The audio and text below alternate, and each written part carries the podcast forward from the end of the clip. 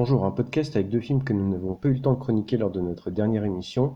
À la 2, mais on commence tout de suite avec Frères ennemis, un très bon polar signé David Oldhofen, qui avait notamment signé en 2013 le scénario de l'affaire Escarin, film inspiré de l'affaire Guy Georges. On est ici en région parisienne, Driss et Emmanuel, interprétés par Reda Kateb et Mathias Schoenaert, ont grandi dans le même quartier, mais Driss est devenu flic alors que Manuel, lui, deal. Imran, interprété par Abdel Bencherif, est l'associé de Manuel, et en secret renseigne Driss sur la livraison qu'ils doivent prochainement effectuer. Mais tout va mal tourner quand Imran va se faire tuer.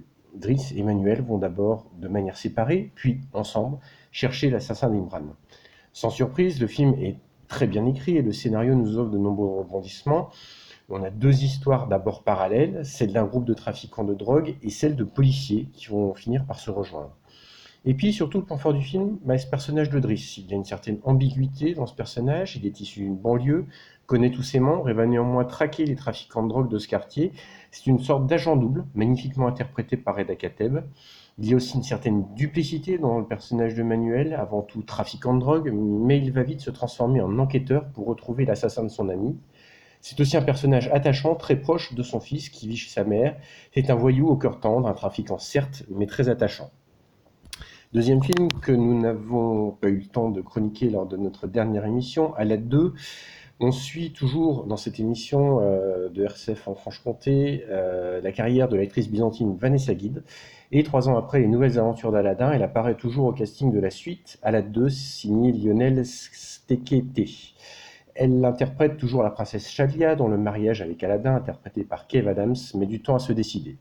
C'est sans compter l'arrivée de Shah Azam, interprété par Jamel Debbouze, qui va chasser Aladdin de Bagdad et qui va tout faire pour que la princesse se marie avec lui.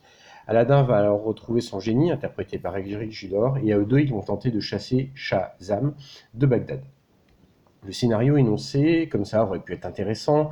Un prince valeureux qui tente de libérer sa dulcinée, qui va tout faire pour ne pas se parier au méchant, ça aurait pu marcher.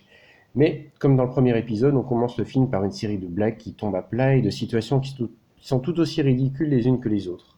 Une fois que l'on a passé cette entame calamiteuse, le scénario commence à reprendre le dessus, jusqu'au moment où un flashback totalement inutile ne vienne tout gâcher. On a aussi à déplorer des placements de produits qui sont tous sauf subtils. On a l'impression d'être vraiment dans un film diffusé à la télévision et qui va être interrompu plusieurs fois par des publicités. C'est vraiment dommage qu'on tombe à ce point dans le cabotinage car le scénario aurait pu fonctionner. Et puis il y a quelques effets visuels qui sont tous sauf inintéressants, comme ces sosies de Shazam qui vont se faire tuer sans qu'on sache vraiment si c'est un sosie ou le méchant prince. Et puis ce moment où Aladdin, grâce au génie, va prendre l'apparence d'un garde pour approcher la princesse avec un gars qui va faire cette apparence et qui ne va pas tenir euh, tout le temps. Et puis enfin, il y a des invités qui vont venir se perdre dans cette euh, production clownesque, Gérard Depardieu, en Christophe Colomb, Frédéric Lopez dans son émission télé En Terre Inconnue, et j'en passe. Un film donc décevant, mais euh, d'autant plus décevant que le scénario aurait pu tenir la route et que quelques retrouvailles auraient pu euh, valoriser ce film qui reste vraiment plombé et d'un ridicule sans nom. On se retrouve le 18 octobre pour une nouvelle émission du magazine du cinéma sur RCF Besançon.